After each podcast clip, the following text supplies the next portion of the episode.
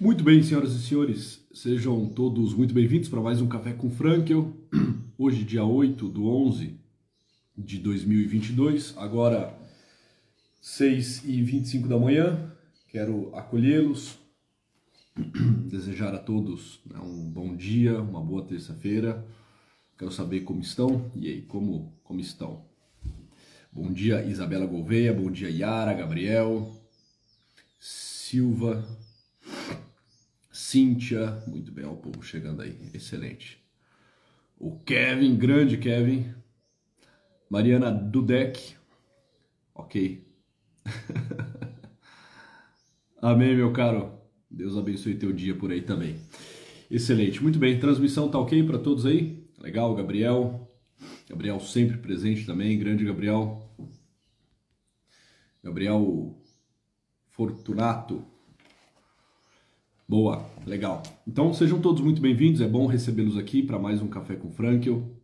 É aquela dose semanal de cafeína espiritual. Legal, que bom, já que está dizendo que a última live ajudou muito. Né? Oi, doutor Luiz, você me ajudou muito com a última live. Legal, que bom. Falávamos um pouco sobre a resposta de Frankel aos tempos difíceis, né? Acho que cai bem por esse momento turbulento, por esse momento sombrio que nós estamos vivendo, né? Quem não viu, então, já fica aqui o convite. Quem não viu o último Café com Frankel, veja, tá bom? Na última terça-feira. Eu até né, cortei uma sequência que eu estava fazendo, eu havia dito para vocês é, que iríamos pegar um dos capítulos do livro Psicoterapia e Sentido da Vida, vida no seu caráter de missão, mais especificamente, que nós iríamos trabalhar esse capítulo é, durante uns três cafés com Frankel é, uns três programas Café com Frank, mas enfim, acabei fazendo uma pausa para trabalhar a realidade mais odiana, tá bem? Legal. Hum, deixa eu ver o que vocês estão mandando por aqui. Que é a única hora que eu consigo ler com, com mais atenção, com mais carinho o que vocês mandam é agora no, no início, tá? É, mas hoje a gente volta, tá bem? Hoje a gente volta aqui para Psicoterapia e Sentido da Vida é, e continuamos com a reflexão da vida no seu caráter de missão. Tá bem? Então, já vai, já vai chamando as pessoas para vir aqui para a live, mande aviãozinho, clique aí no canto inferior direito da tua tela, dispare mensagem para os amigos, mande para os conhecidos aí do Instagram essa live. Adeilson, grande Adeilson, como que tá, meu caro? Tranquilo? Bom reencontrá-lo. É... Legal. A Silvia Aquino está dizendo que foi bem pontual o café com o Frank da semana passada. Excelente. E obrigado a todos, sempre pela, pela presença, pelo carinho aqui no Café com Frankel. Sempre um público bem generoso, né? É, sendo uma terça-feira, 6h25 da manhã, né? Qualquer, é, qualquer coisa é, para além de, de, de 100 ouvintes, para mim é, puxa vida, é, é, sempre uma multidão, é gente que não acaba mais. Né? 6h25 ou é o horário que a pessoa está dormindo ou é o horário que a pessoa está correndo para começar o dia, né? É, então, tê-los aqui, nesses 30, 40 minutos de café com Frankel, a mim faz todo sentido. Quero parabenizá-los uma vez mais pela assiduidade, pela presença. Eu sei que muitos não conseguem assistir às 6h25, assistem depois ao longo do dia, né, durante o almoço. Algumas pessoas assistem enquanto, sei lá, estão na academia se exercitando, colocam lá no fone de ouvido, ou então numa pausa que façam durante o, o trabalho, enfim. Muito bem. Vamos lá, ou o Gilson chegando aí. Grande Gilson, bom dia, meu caro. O Gilson, o Lucas, Lucas Aziz. Boa, vamos lá. Bom, então eu vou trazer aqui uma reflexão que está no livro Psicoterapia e Sentido da Vida. É o livro Psicoterapia e Sentido da Vida, né? É, já está numa nova edição. A minha edição é aquela antiga, aquela azulzinha. Certamente poucos dos que aqui estão que tem esse livro é, tem essa versão, mas é, é a mesma coisa. No meu aqui está na página 91. Né? É bem possível que na tua edição não esteja, mas está no capítulo A Vida no seu caráter de missão. Nós vamos é, meditar sobre isso, tá bem? Aqui no nosso encontro de hoje. Bom, eu quero pegar mais um ponto no qual Victor Frankl vai discorrer sobre a missão da nossa vida e como encontrá-la, né? Certamente isso é é objeto de atenção de todos é, é fonte de preocupação de muitos, né? Ou seja, como que eu encontro a minha missão, né? É, como que eu encontro o meu propósito, como que de fato eu entendo é, para que eu sou chamado, enfim, né? questões como essas ficam nos visitando, nos revisitando e assim por diante, né? É, basicamente toda manhã, de alguma forma, nós fazemos essa experiência, né? Essa experiência é, no que concerne a indagação, as indagações sobre o sentido da vida e sobre a nossa missão, né? Quem seria eu, eu nesse dia? Como de fato devo viver? Né? Como que eu faço para esse dia, esse dia não ser só mais um dia? Como que eu faço para não viver esse dia de forma distraída, relapsa, né, leviana, enfim. Vocês se fazem essas perguntas, todos nós nos fazemos, né? Como que eu faço para ter mais presença nesse dia? É, para que ao final desse dia eu possa experimentar aquela sensação de um certo bem-estar, de um dever cumprido, né? talvez a, a palavra que mais se encaixe seja essa, né? Como que eu faço para ter aquela sensação assim de dever cumprido, para não ficar simplesmente arrastando as horas, né? empurrando com a barriga, como dizem, o que é terrível, né? o que é cansativo, o que é perturbador, o que é adoecedor. Né? Como que eu faço para não ficar empurrando com a barriga? Né? Mas para de fato viver, né? viver a minha vida, né? com todas as suas notas, viver essa vida com toda a sua beleza, com o seu encanto, né? viver essa vida é, como missão. Aqui está o ponto, tá? Em termos mais franklianos, viver essa vida como missão. Bom, eu vou ler aqui, é um parágrafo dentro desse capítulo que eu acabei de citar, e aí, né, ao longo da leitura desse parágrafo, relativamente curto, eu vou fazendo as pausas para poder trazer algumas contribuições, para trazer aqui algumas reflexões, tá bem? Victor Frank vai dizer o seguinte, olha que interessante. Por conseguinte, a missão que um homem tem que cumprir na vida, sempre na base da vida está presente. Nunca, em princípio, sendo impossível de cumprir. Né? Ou seja, a, a, missão do homem ela está sempre na base da vida. Né? E ela é sempre possível de ser cumprida, ela é sempre possível de ser encontrada. Nesses termos, o que em geral interessa à análise existencial é fazer com que o homem experimente vivencialmente a responsabilidade pelo cumprimento da sua missão. Quanto mais o homem apreender o caráter de missão que a vida tem, tanto mais lhe parecerá carregada de sentido a sua vida. Né? Ou seja, é na medida em que de fato nós vamos encontrando esse negócio chamado missão de vida. É no momento em que de fato nós vamos realizando a nossa missão, que nós vamos fazendo uma experiência cada vez mais forte, mais profunda, mais certa, com esse negócio chamado sentido da vida. Esse tal sentido da vida, ele só aparece. Olha lá, o Renzo por aí esse negócio chamado sentido da vida, ele só aparece quando eu estou bem instalado na minha realidade. Quando eu estou encontrando a minha missão, que é sempre possível de se cumprir e que está na base da minha vida.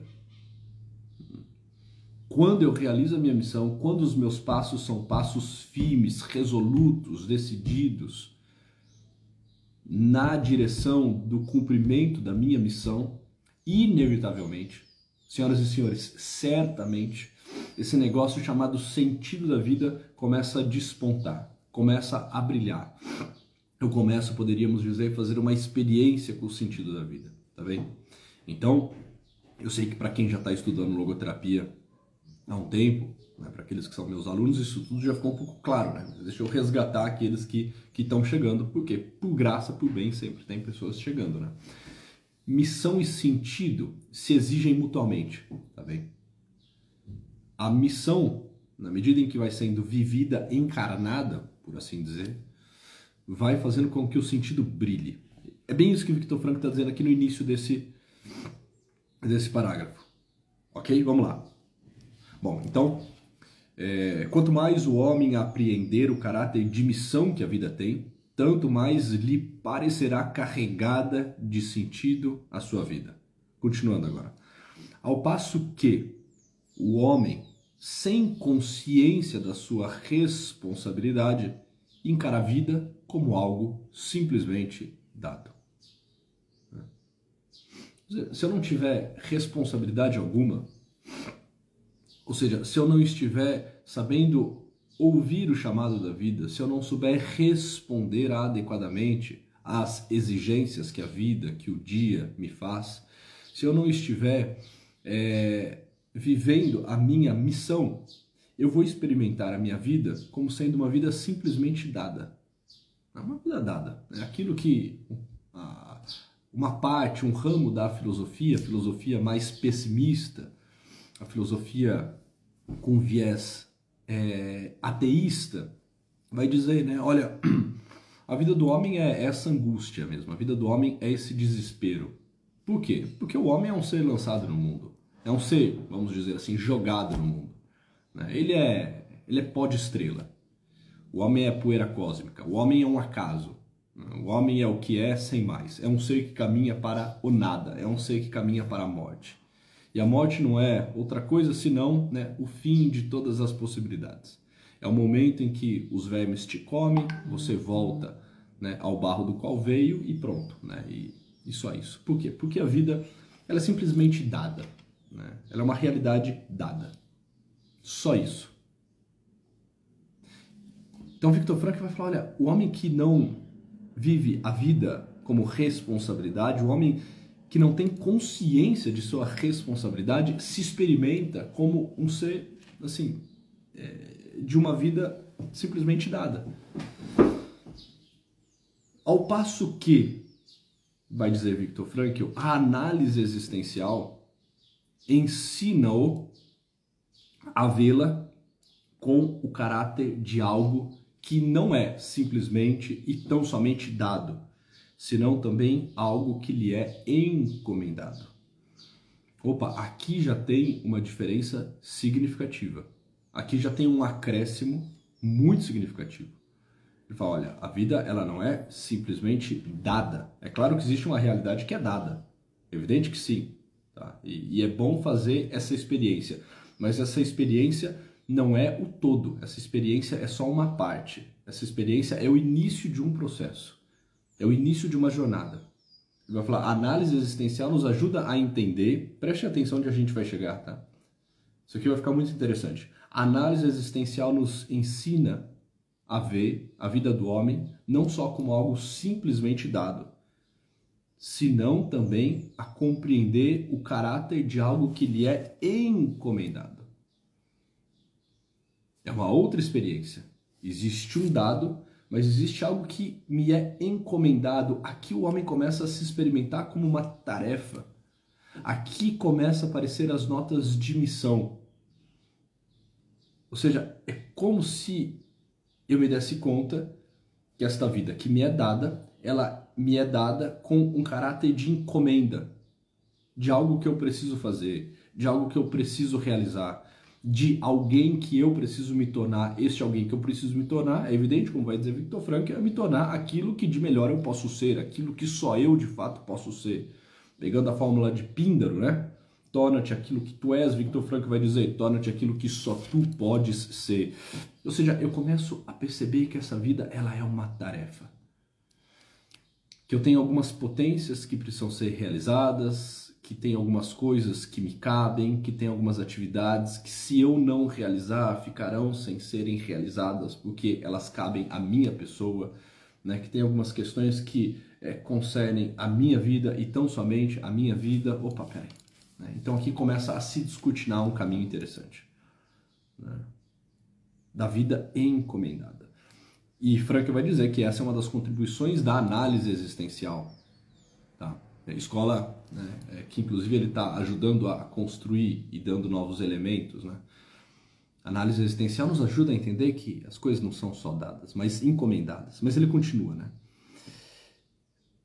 É... Dizendo do, do homem religioso. Mas antes de entrar no homem religioso, é importante que nós tenhamos isso claro também. Olha, nós podemos, senhoras e senhores, nós podemos começar a encontrar a nossa missão e realizar a nossa missão. E não só encontrar e realizar a nossa missão, mas também começar a fazer, fazer essa experiência com o sentido da vida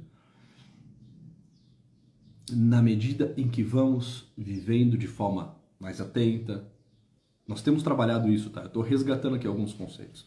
Na medida que nós estamos trabalhando e vivendo de forma mais atenta, na medida em que nós somos mais generosos, na medida em que vamos cumprindo com as exigências do dia. Ainda há pouco, no Café com Frank, eu citava Goethe, né? É, que fala sobre o cumprimento das exigências do dia. Então, opa, peraí. Né? Eu vou cumprindo as minhas exigências, eu vou sendo mais generoso, eu vou vivendo de forma mais atenta, eu vou né, me atentando às pequenas coisas do meu dia e cumprindo todas elas com muito esmero, com, muita carinho, com muito carinho, eu vou me devotando às minhas atividades, tá, beleza, eu vou aqui realizando a minha missão.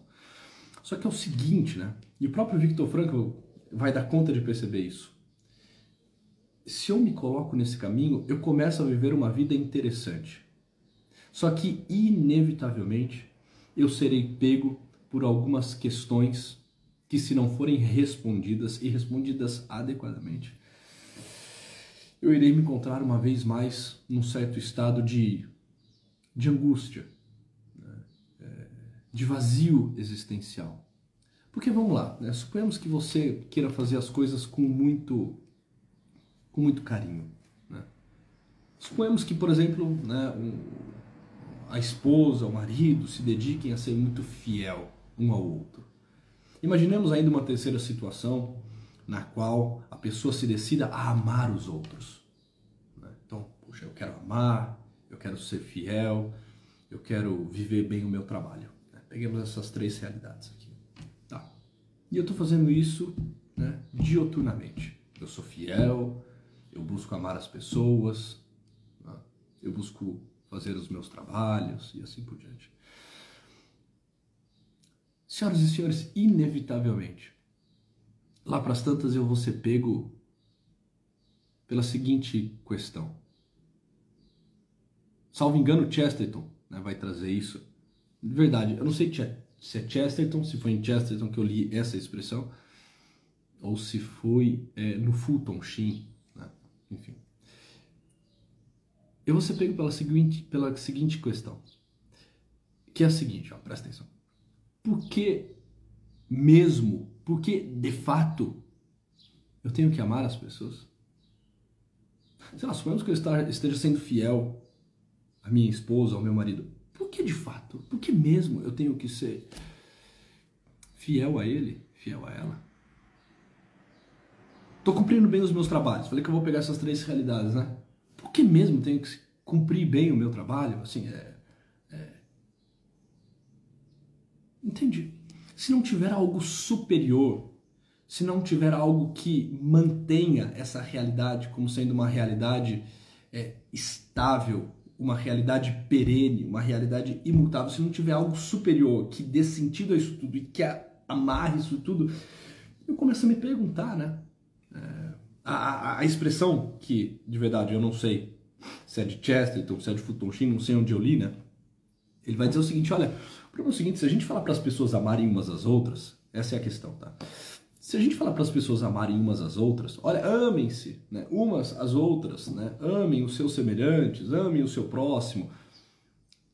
Mas não dá um motivo real, genuíno, para que de fato elas façam isso, se, por exemplo, eu pedir para as pessoas amarem umas às outras, mas não dizer a elas que elas devem se amar por amor a Deus, em algum momento elas irão parar e se perguntar: bom, por que mesmo eu devo amar o meu semelhante? Porque o amor ele não se sustenta se não estiver ligado a uma realidade imutável. Se não for amor por algo que está para além desta relação, né, um tanto quanto imanente, material, que nós estabelecemos. Se não amarmos as pessoas, por exemplo, por amor a Deus, lá para as tantas nós iremos nos perguntar: por que mesmo tenho que amar essa pessoa? Se eu não for fiel aos outros, ao meu marido, à minha esposa, né, aos meus compromissos, né, por amor a Deus, lá para as tantas, vou me perguntar, por que mesmo eu tenho que ser fiel a ela, a ele, a essa situação, a essa missão? Se eu não cumprir os meus trabalhos por amor a Deus, lá para as tantas eu vou perguntar, mas por que mesmo tenho que fazer tudo com tanta atenção? É, isso é exigente, isso é custoso, por que mesmo tenho que viver uma vida assim com essas labutas, pagando um preço tão alto por ser justo, por ser honesto e assim por diante? Se eu for, se eu viver, por exemplo, a justiça, mas não a viver com os olhos naquele que é justo, se eu viver o a realidade do amor, não tendo os olhos naquele que é de fato o amor. Se eu buscar ser bom, sem estar diante da própria bondade, as coisas elas, elas se perdem.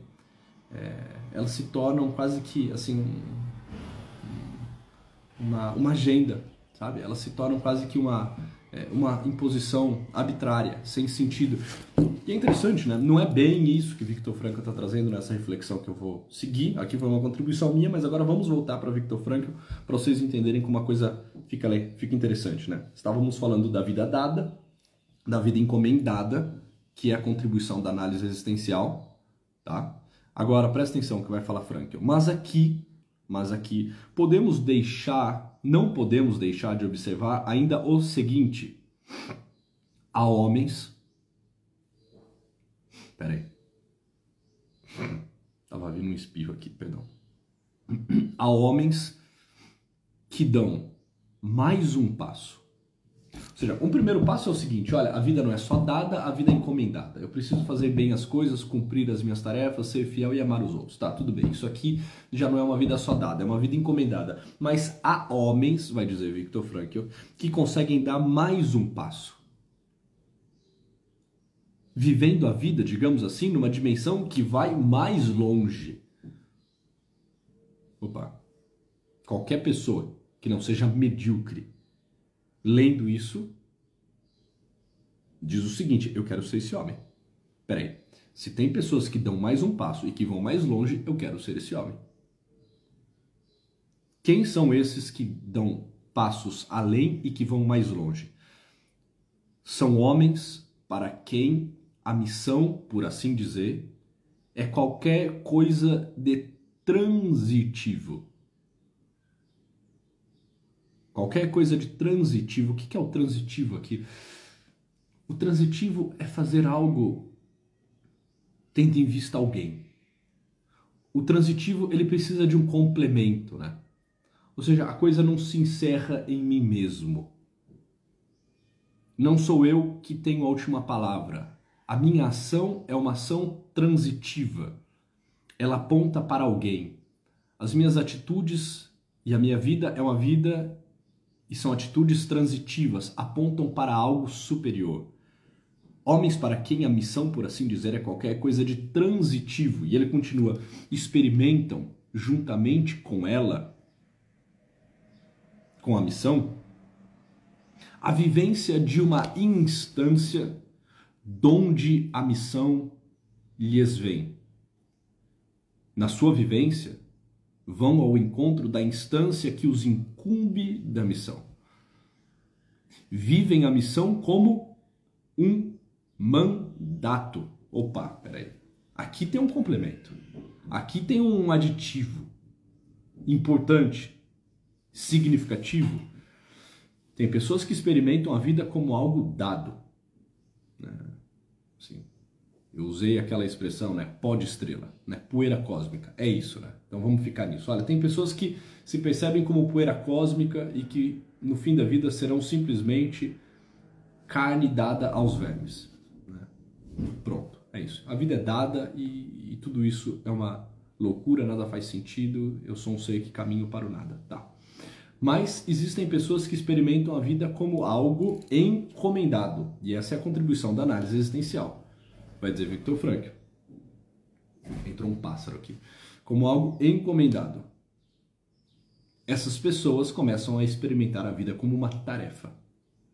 E elas começam a viver de forma mais atenta. E nós precisamos pelo menos estar aqui também. Agora, Victor Franco vai falar, tem pessoas que dão mais um passo, pessoas que vão além.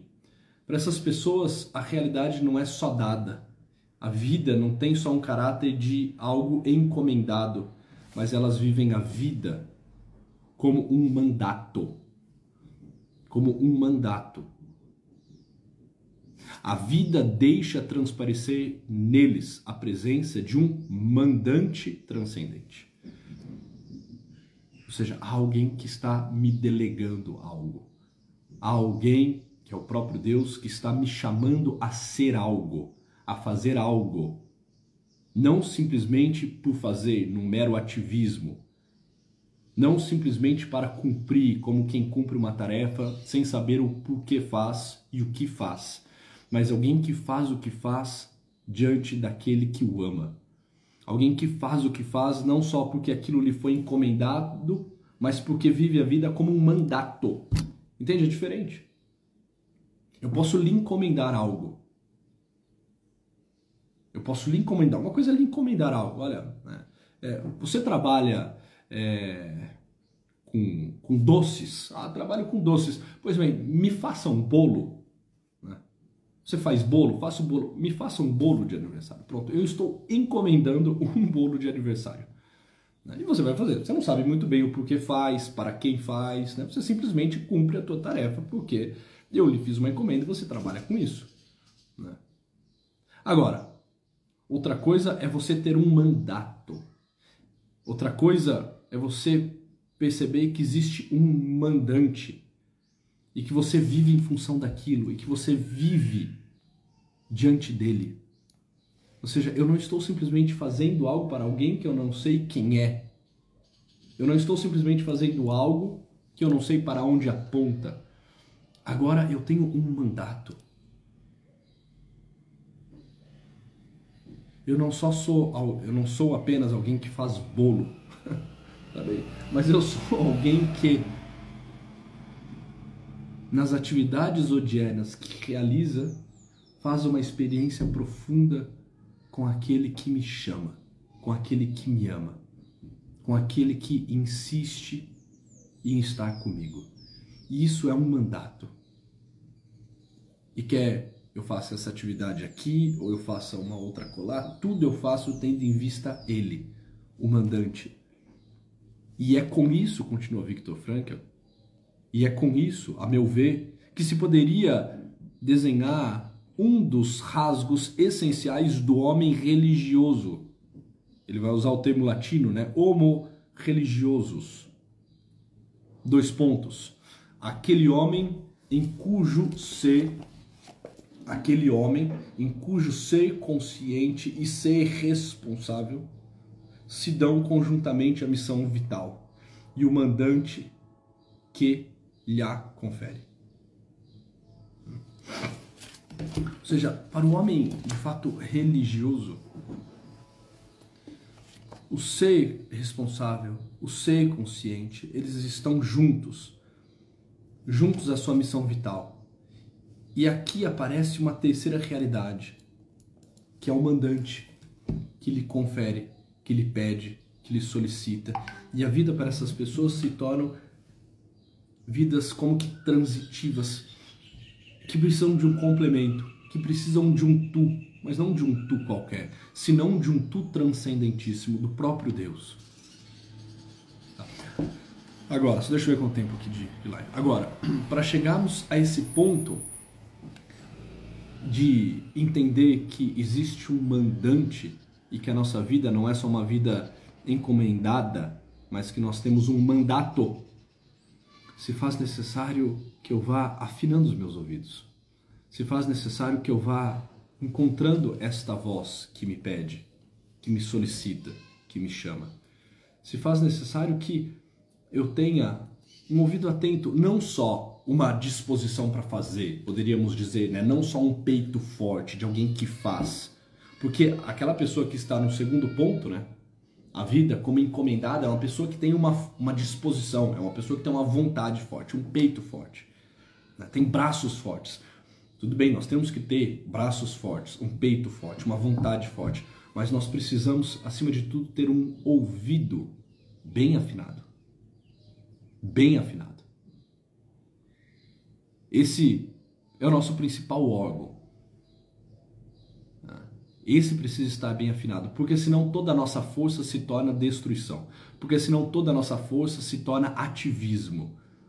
Porque senão toda a nossa ação se torna, de alguma forma, assim, inconsequente, danosa, desastrosa.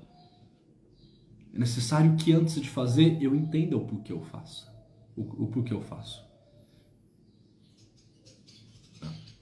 se faz necessário que antes de entender eu coloque-me diante daquele que é o mandante e compreenda e estabeleça bem a parceria e a relação com ele para que só depois eu venha fazer. Imagine um cavalo forte, um cavalo né, robusto, um cavalo é, maçudo, fibroso,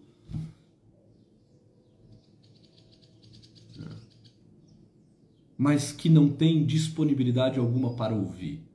Aquilo é uma desgraça, entendeu? Não tem como lidar com ele. Ele não serve para nada senão para ficar correndo e dando coice. Ele é forte, ele é vistoso, mas enfim, é, ele ainda não está domado. Assim é o homem que ainda não afinou seu ouvido e que conseguiu né, calejar as suas mãos e que conseguiu robustecer o seu peito. É como um cavalo ainda não domado, entendeu? Agora, imagine um cavalo forte, robusto, fibroso, que tem um ouvido extremamente atento. E acho fantástico, né? A, a, é, essa relação é, do cavalo o cavaleiro, né? O cavalo que mantém de forma muito atenta as orelhas de pé e que volta as orelhas para aquele que lhe dirige a palavra, para o seu mandante e que está pronto a ouvir todas as palavras e até o mais singelo e sutil sussurrar que o mandante lhe faz, que o seu cavaleiro lhe faz, né? Aquele cavalo, ele se coloca numa atitude de prontidão, ele se torna dócil, porém forte. Forte para agir, mas dócil no escutar. Ou seja, ele foi afinando o seu ouvido, ele foi distinguindo uma voz em meio à multidão. Ele foi aprendendo a escutar essa voz e ele foi conseguindo interpretar aquilo que aquela voz lhe diz. Quando deve avançar, quando deve recuar, quando deve se afastar, quando deve se acalmar, quando deve galopar, enfim. Assim é a nossa vida, sabe? Nós precisamos de fato, para viver a vida como missão, mas no seu terceiro nível, a missão de alguém que entende essa realidade transitiva e a missão de alguém que se percebe como um possuidor de um mandato, nós precisamos afinar os nossos ouvidos, senhoras e senhores. E como nós afinamos os nossos ouvidos? Poderíamos pensar aqui em diversas atividades para tanto, mas eu queria, a título de não me estender muito, né? Já são quase sete horas, passar uma, uma atividade, uma dica aqui para vocês. Nós vamos afinando os nossos ouvidos na medida em que nós vamos nos silenciando. Na medida em que nós vamos parando de ouvir ruídos para tentar encontrar aquela voz que nos fala e que nos fala na calmaria e que nos fala em meio ao silêncio. Quando você pega, sei lá, o pessoal da música, o pessoal que quer afinar o seu ouvido para um instrumento, né? uma pessoa que quer né, de fato ter um ouvido bem afinado para conseguir viver a sua função de, é, de músico, de musicista, enfim, uma das primeiras atividades que eles vão fazer é o seguinte: é proteger os ouvidos contra os ruídos. Proteger o ouvido contra os ruídos, ou seja, para de ouvir porcaria, isso, isso estraga o teu ouvido. Para de ouvir porcaria, para de ouvir qualquer coisa, para de ouvir som alto para de andar com fone de ouvido, ouvindo né, qualquer tipo de música naquelas alturas insuportáveis que prejudicam a tua audição. É, como que é o primeiro passo, né? Olha, vá educando o seu ouvido para aquele instrumento, para aquele tipo de música e assim por diante. Senhoras e senhores, nós precisamos educar os nossos ouvidos. Nossos ouvidos precisam estar educados de tal modo que, lá para as tantas, no meio de uma multidão, no meio de um barulho, no meio de uma gritaria, nós conseguimos ouvir aquela voz que nos fala, a voz do mandante que nos delega algo, que amorosamente nos confia algo, que nos convida a uma missão. Só que para tanto a gente precisa aproveitar os momentos de silêncio, nos colocarmos na presença dele, dialogarmos de fato com Deus se existem homens, vai dizer Victor Frankl, que dão, que dão um passo a mais, puxa, eu quero ser esse homem, entendeu? E quem são esses homens? São os homens religiosos que se colocam na presença de Deus, que escutam a voz, os apelos de Deus, que são capazes de compreender até o mais simples e singelo sussurrar que sai dos lábios do seu mandante. Opa, eu quero ser esse. A vida para mim não pode ser só dada, nem só encomendada. Eu quero viver a vida com as suas notas mais altas. Nesta clave de uma vida que se vive como um mandato. Essa é a grande missão. Essa é a grande missão. É isso aí, estão colocando lá no chat, né? Ouvir a voz do amado. Exatamente, ouvir a voz do amado.